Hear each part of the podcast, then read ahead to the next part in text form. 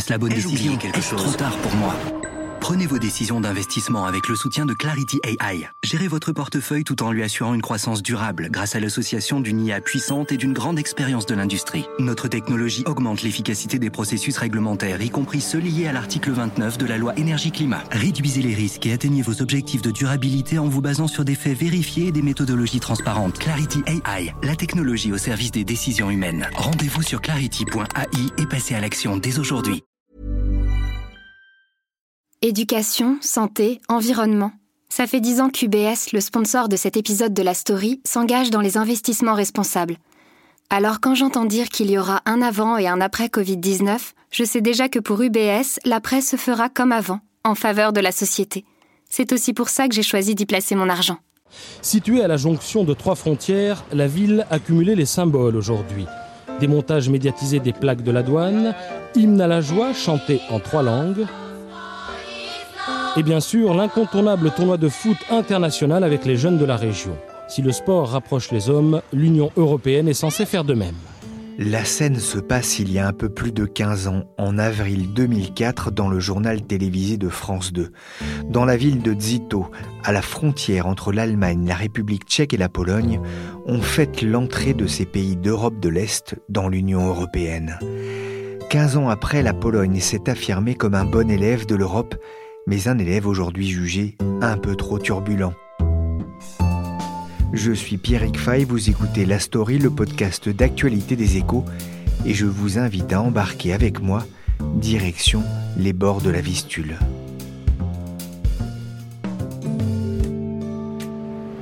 15 ans après en être devenu un État membre à part entière, la Pologne est plus que jamais en faveur de l'Union européenne. 91% des Polonais approuveraient le fait que leur pays soit membre de l'Union et 85% d'entre eux seraient convaincus qu'appartenir à l'UE a un impact positif sur l'économie de leur pays. C'est un peu le paradoxe. 91% des Polonais approuvent le fait que leur pays soit membre de l'Union européenne, sans doute l'un des taux de soutien les plus importants de la région.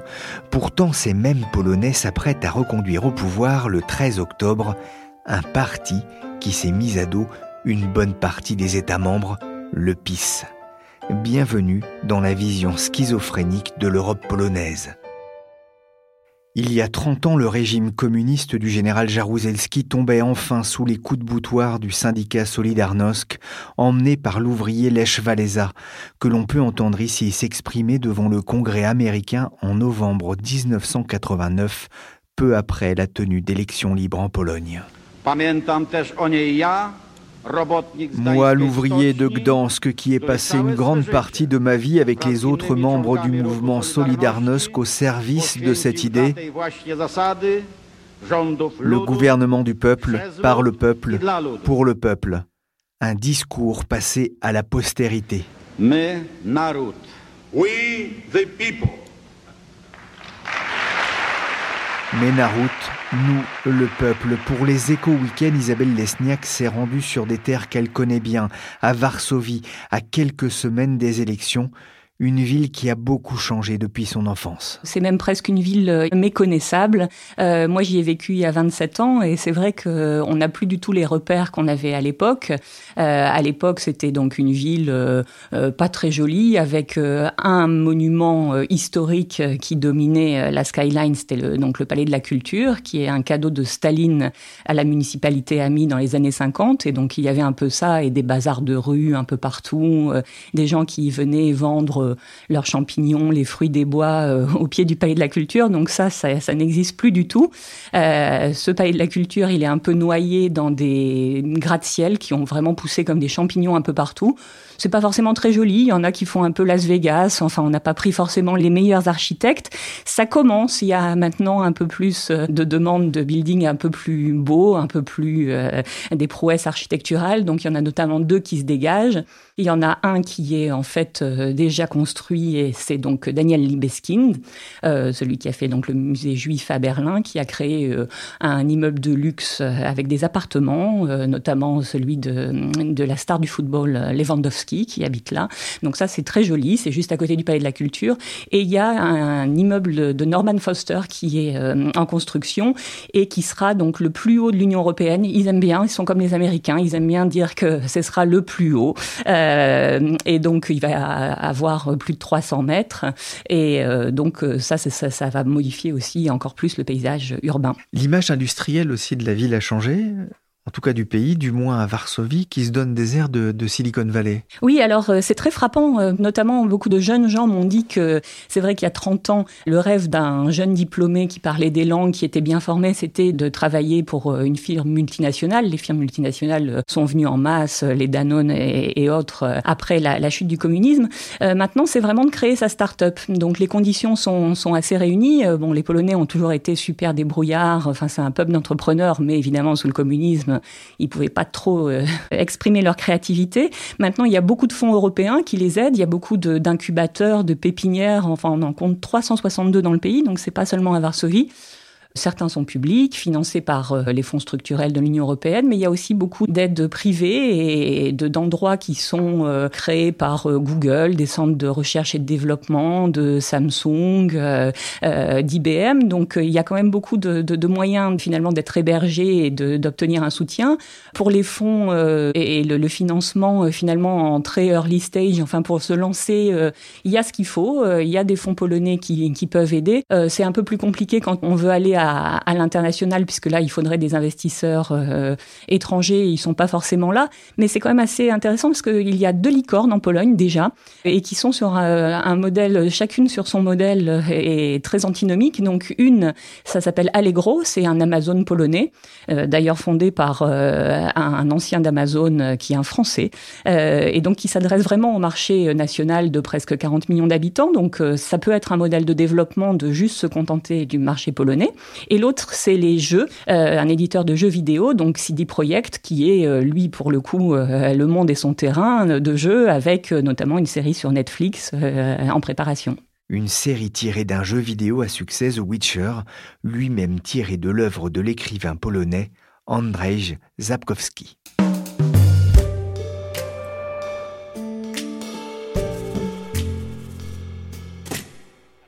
En faillite vers la fin du communisme, la Pologne est en croissance ininterrompue depuis 1992.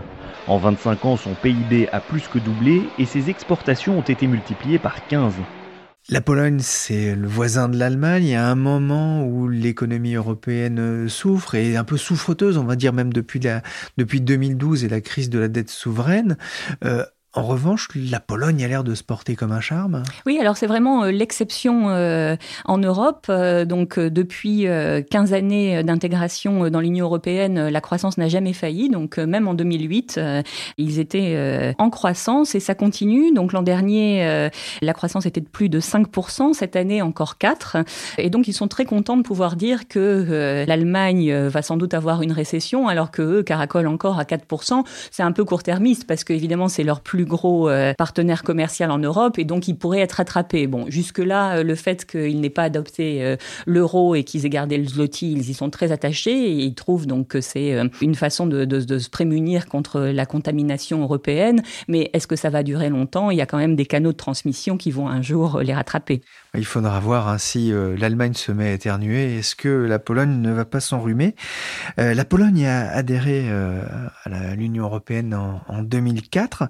On peut dire que ça a été l'un des grands bénéficiaires de cette ouverture à l'Europe? Oui, tout à fait. Alors, donc, le, PIB par habitant, euh, depuis l'adhésion, a progressé de 81%.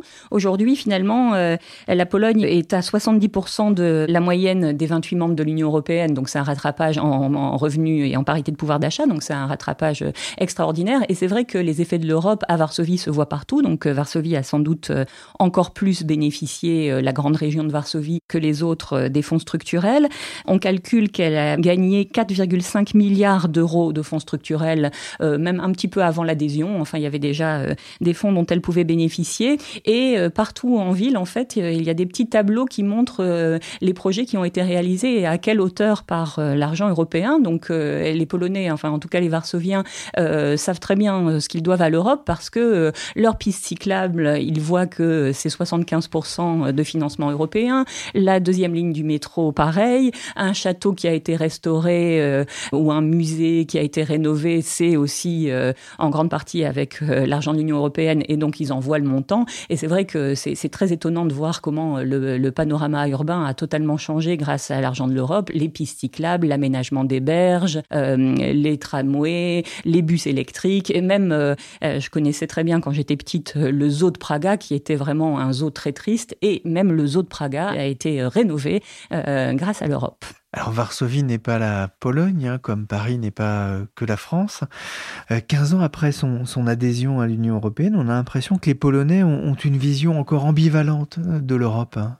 Alors ils ont euh, bien bénéficié donc des fonds structurels et ça euh, ils s'en rendent compte. Donc dans les, sondages, euh, selon la question précise qui leur est posée, il y a entre 80 et 90 de gens qui ont une vision positive de l'Union européenne grâce à toutes ces aides économiques.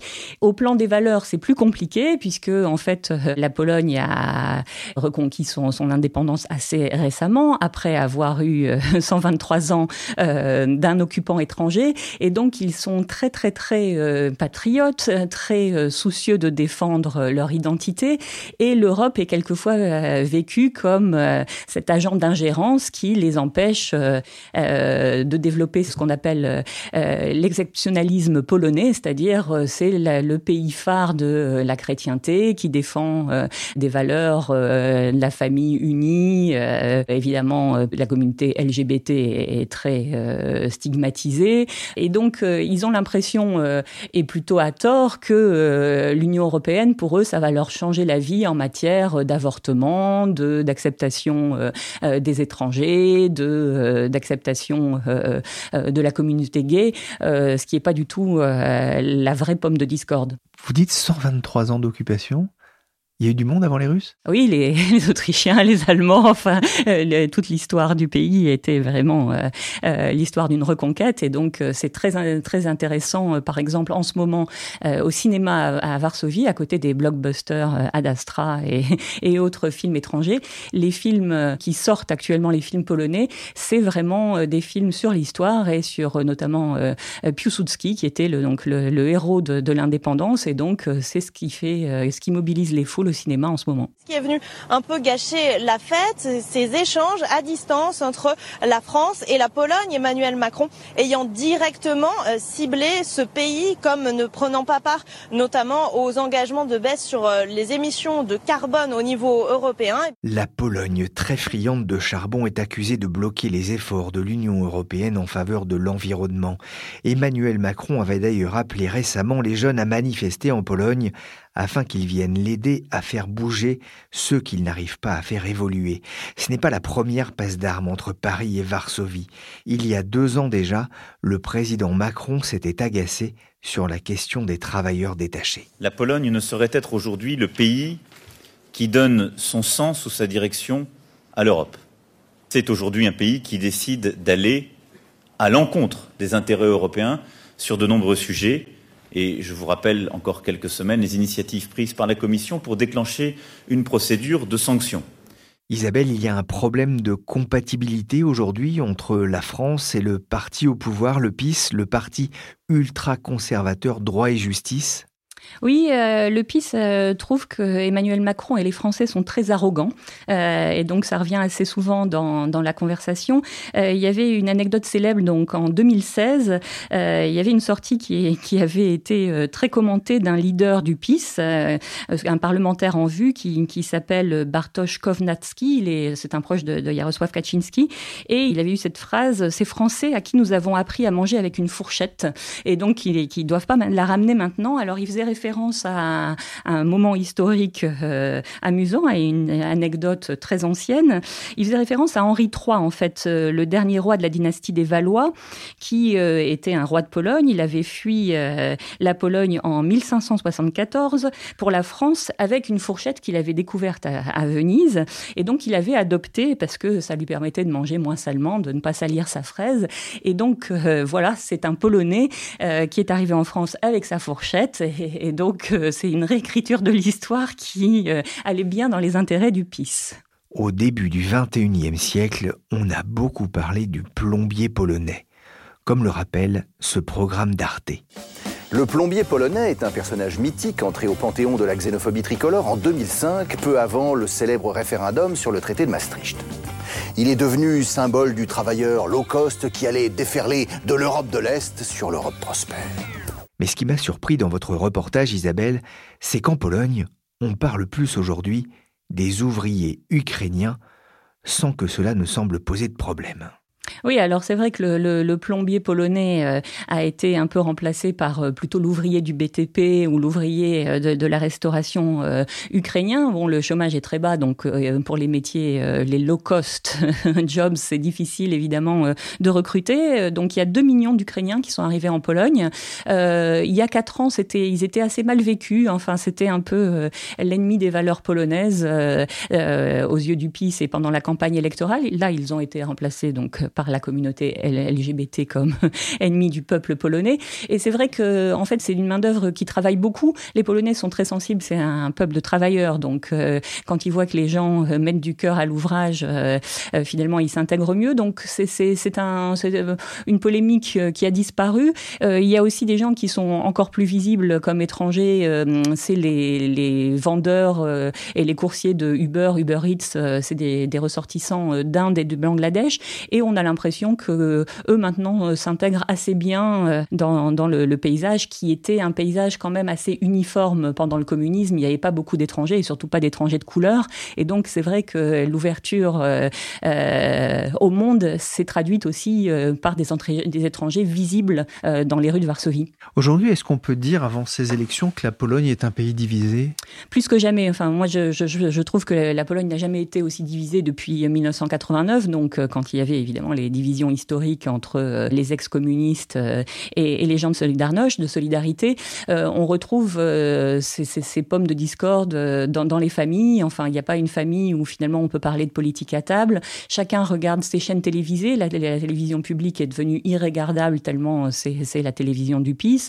Il y a une chaîne d'opposition, mais qui est aussi très caricaturale. Donc on, on, ne va plus au même spectacle, on regarde plus les mêmes télés, on ne parle plus de politique à table. Donc c'est c'est vraiment un, panorama euh, de division extrême. Les plus optimistes disent que c'est euh, un phénomène assez naturel d'alternance, que c'est ça la démocratie, c'est-à-dire qu'il y a eu euh, des années avec le Parti libéral au pouvoir et que finalement, avec un capitalisme assez échevelé, et que c'est normal que maintenant on mette un coup de balancier plus social avec le PIS et que c'est le jeu de la démocratie et que ça passera, on a l'impression quand même que les crispations vont durer.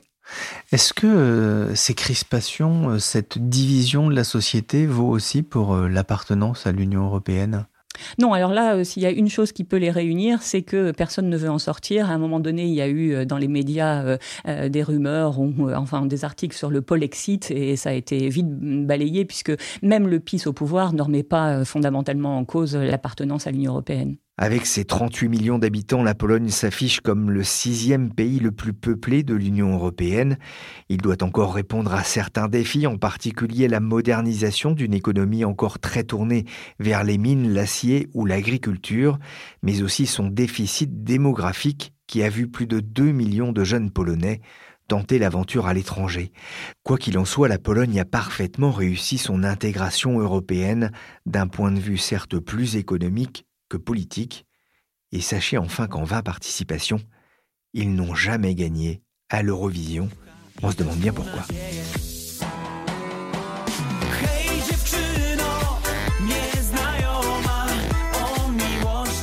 Remarquez, en matière d'Eurovision, il faut dire que la France est mal placée pour donner des leçons. On pose nos sacs sur les banquettes et on salue le président. On se débouche une petite blanquette et La story, le podcast d'actualité des échos, c'est fini pour aujourd'hui. Merci à Isabelle Lesniak pour ce tour d'horizon de la Pologne, façon Je t'aime moi non plus. L'émission a été réalisée par Nicolas John, chargé de production Michele Varnet. Vous pouvez retrouver tous les épisodes de la story sur Deezer, Spotify, Castbox, Apple Podcast et sur la plupart des plateformes de téléchargement. Pour l'actu en temps réel, c'est sur leséchos.fr.